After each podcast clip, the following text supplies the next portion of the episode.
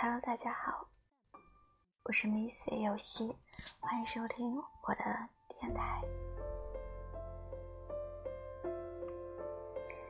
今天呢，要为大家分享一下我恰巧看到的一个嗯一本书，它的书名叫《假如你愿意，你就恋爱吧》。其实我还没有看，这是王小波和李银河所写的。但是我看了一篇点评，如果你到了恋爱的年纪，请读懂王小波的浪漫。其中点评的作者分享了一篇新浪微博的文章，说：曾经大学里流传这么一句话。男不可不读王小波，女不可不读周国平。说来也是，我曾经呢也非常喜欢读周国平的文章，觉得非常的朴实，而富有哲理。考究这句话的用意，意思是，男人要学习王小波的浪漫，女人要学习周国平的理智。王小波。谈到了自由的价值与自由的爱情。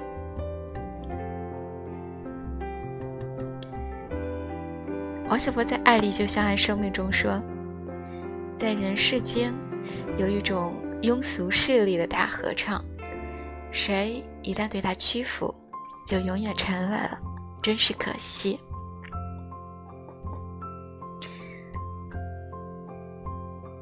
王小波一生酷爱自由。不懈追求自由的价值、自由的写作和自由的生活方式。自由是一个最美好的词，一个最美好的价值。周国平呢，把哲学当成一种生活方式。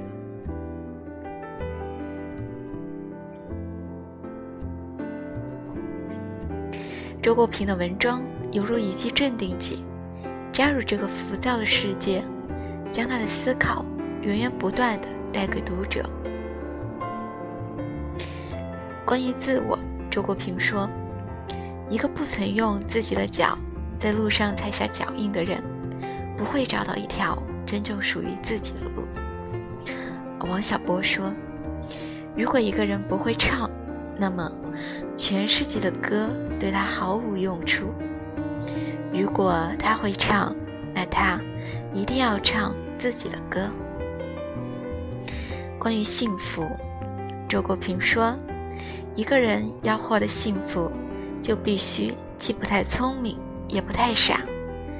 这种介于聪明和傻之间的状态，叫做生活的智慧。”王小波说：“罗素先生说，参差多态。”来自幸福的本源。关于幽默，周国平说：“幽默是一种轻松的深刻。面对严肃的肤浅，深刻露出了玩世不恭的微笑。”王小波说：“有些人生活的乐趣，就是发觉别人道德上的毛病，然后盼着人家倒霉。”关于寂寞，周国平说。人在寂寞中有三种状态：一是惶惶不安、茫无头绪、百事无心，一心逃出寂寞；二是渐渐习惯于寂寞，安下心来，建立起生活的条理，用读书、写作或别的事物来驱逐寂寞；三是寂寞本身成为一片。诗意的土壤，一种创造的契机，诱发出关于存在、生命、自我的深邃思考和体验。王小波在《黑铁时代》里说：“如果我会发光，就不必害怕黑暗；如果我自己是那么美好，那么一切恐惧。”就可以烟消云散。于是我开始存下了一点希望。如果我能做到，那么我就战胜了寂寞的命运。关于经历，世上有一种东西，比任何别的东西都更忠诚于你，那就是你的经历。你在经历中的感受和思考，它们仅仅属于你，不能转让给任何别人。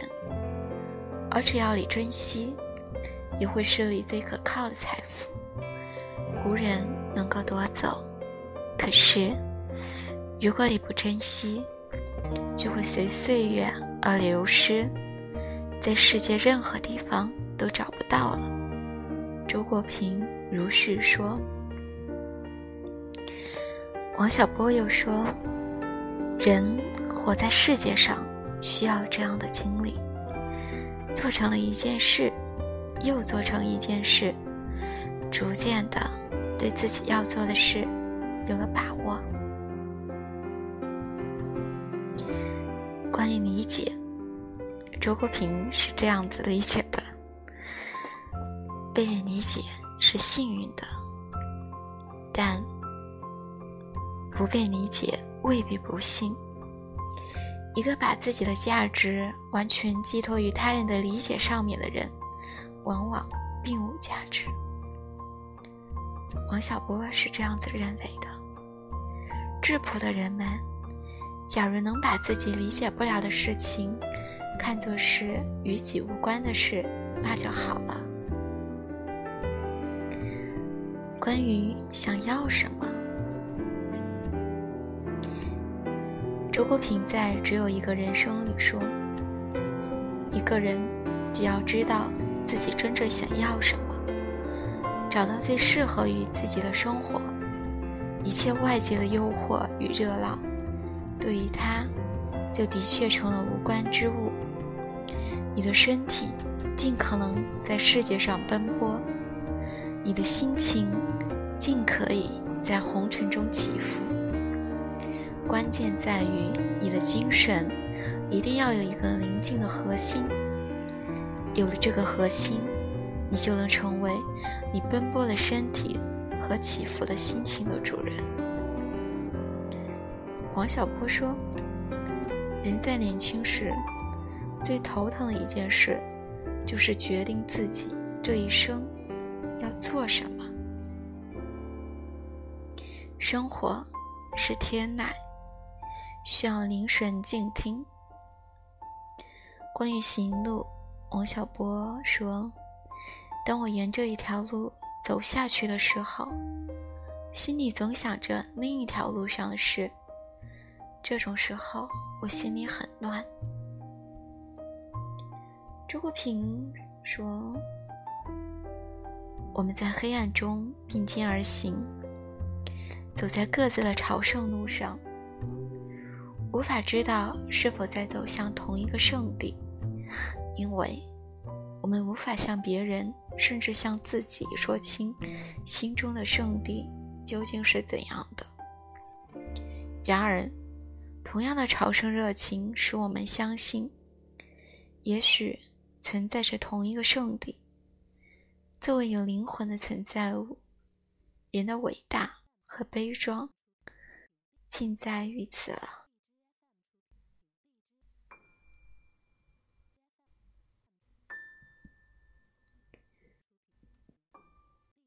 关于往事，周国平说。人分两种，一种人有往事，另一种人没有往事。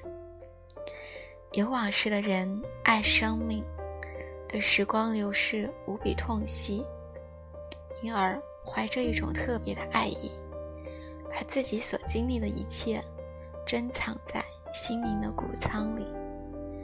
没有往事的人，对时光流逝毫不在乎。这种麻木使他轻慢万物，凡经历的一切都如过眼烟云，随风飘散，什么也留不下。王小波说：“有的事情一下子过去，有的事情很久也过不去。”关于悲剧，周国平在《悲剧的诞生》里是这样写的：“就算人生是出悲剧，我们要有声有色地演这出悲剧，不要失掉了悲剧的壮丽和快慰。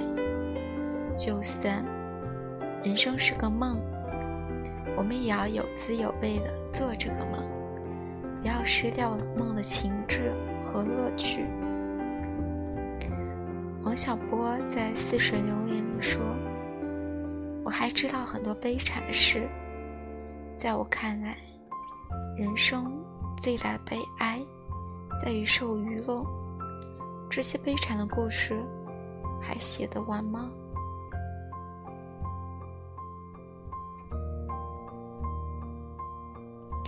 希望大家都在自己的生命里走出自己的路。假如你愿意，你就恋爱吧。OK。